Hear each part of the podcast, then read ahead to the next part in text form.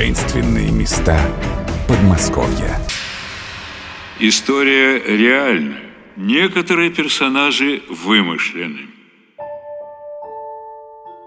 Несколько лет назад при разработке грунта в песчаном карьере рабочие Иван Перепчук и Трофим Сергеев обнаружили огромный валун гранита. Настоятель местной церкви тут же решил не оставлять древний каменный гигант бесхозным. Валун водворили возле часовни. Так прославилась на всю Россию крохотная деревенька Лызлова в русском районе. Причем прославилась Лызлова и в христианском мире, и в среде новоявленных язычников. Многие всерьез верят, что огромный камень во дворе местного храма иконы Божьей Матери «Живоносный источник» волшебный. И повалили туристы.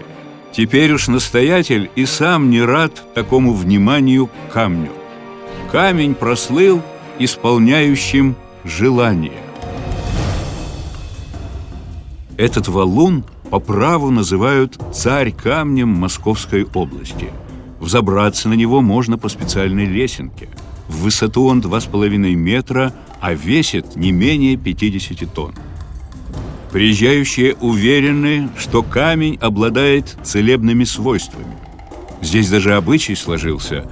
При общении с камнем принято разуться и встать на землю босыми ногами. Так это или не так, доподлинно неизвестно. Зато известно, что в Лызлово сохранились полтора километра дороги еще до революции, выложенной валунами. Ученые считают, что и камни, ушедшие на строительство старой дороги, и этот красавец-валун были занесены в эти края много тысяч лет назад ледником из Заполярья. Так что приложиться к камню стоит хотя бы потому, что этот сказочный гость из Северной Гипербореи – свидетель древнейших эпох. У самого крупного камня Подмосковья приезжие оставляют монеты, зарывают в землю возле валуна записки с желаниями, вешают на растущие поблизости деревья ленты. Конечно, в Карелии или Финляндии таким валуном никого не удивишь. Но для Подмосковья этот кусок гранита с красными прожилками – очень интересный артефакт.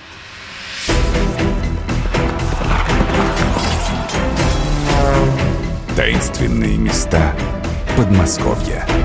Удивительное всегда рядом.